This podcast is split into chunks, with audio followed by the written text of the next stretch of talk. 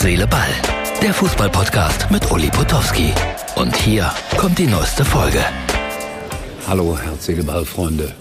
Ja, ich bin mal wieder in den Niederlanden, in Venlo, in einem nett geschmückten Lokal. Bin sehr gerne hier, direkt am Markt.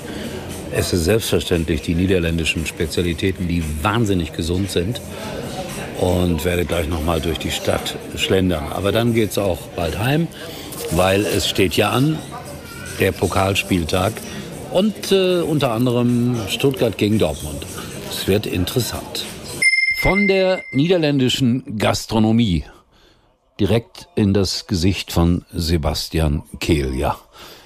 Borussia Dortmund, Endphase 0 zu 2 in Stuttgart. Was ist das für eine Mannschaft? Teuer, Superstars, beobachtet von vielen Influencerinnen. Und was ist los?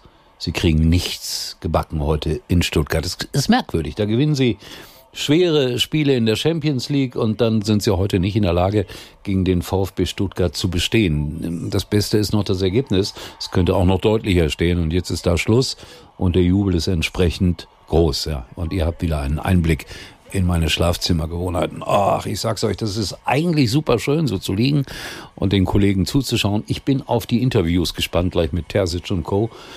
Das ist kein Vergnügen. Und wenn ich das richtig mitbekommen habe, HSV gegen Hertha, 90. Minute, Fabian Reese macht das Tor für Hertha, Verlängerung. Ex-Schalker, Fabian Reese, der die Fingernägel immer so hübsch macht. Ja, und dann müssen wir ja sagen, sind wir nicht heute alle Saarländer? Der erste FC Saarbrücken sensationell, gewinnt mit, äh, mit viel Einsatz, Begeisterung, Lust und Liebe gegen Eintracht Frankfurt.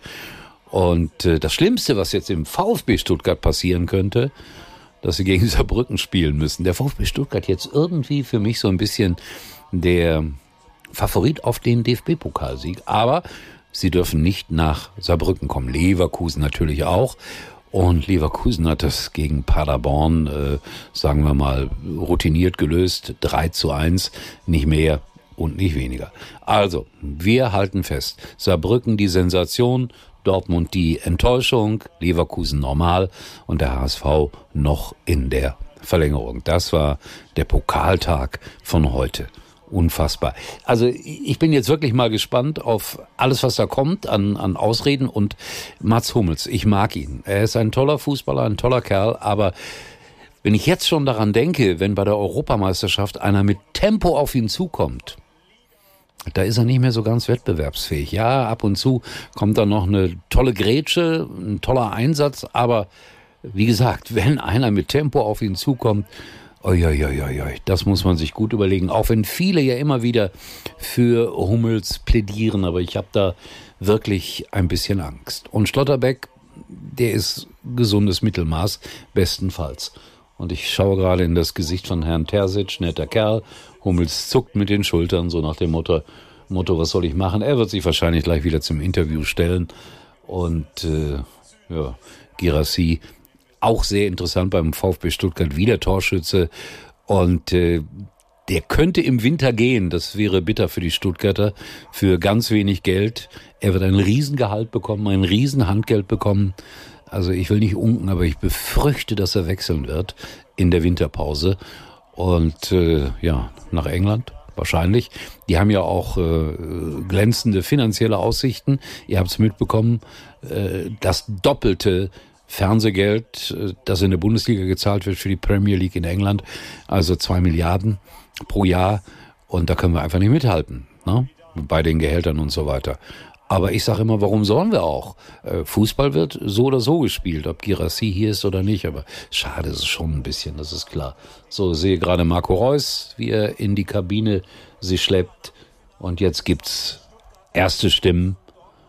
Und Dortmunder Fehler werden angesprochen. Oh, ich möchte das Interview nicht machen. Mal gucken, was wird gesagt. Na?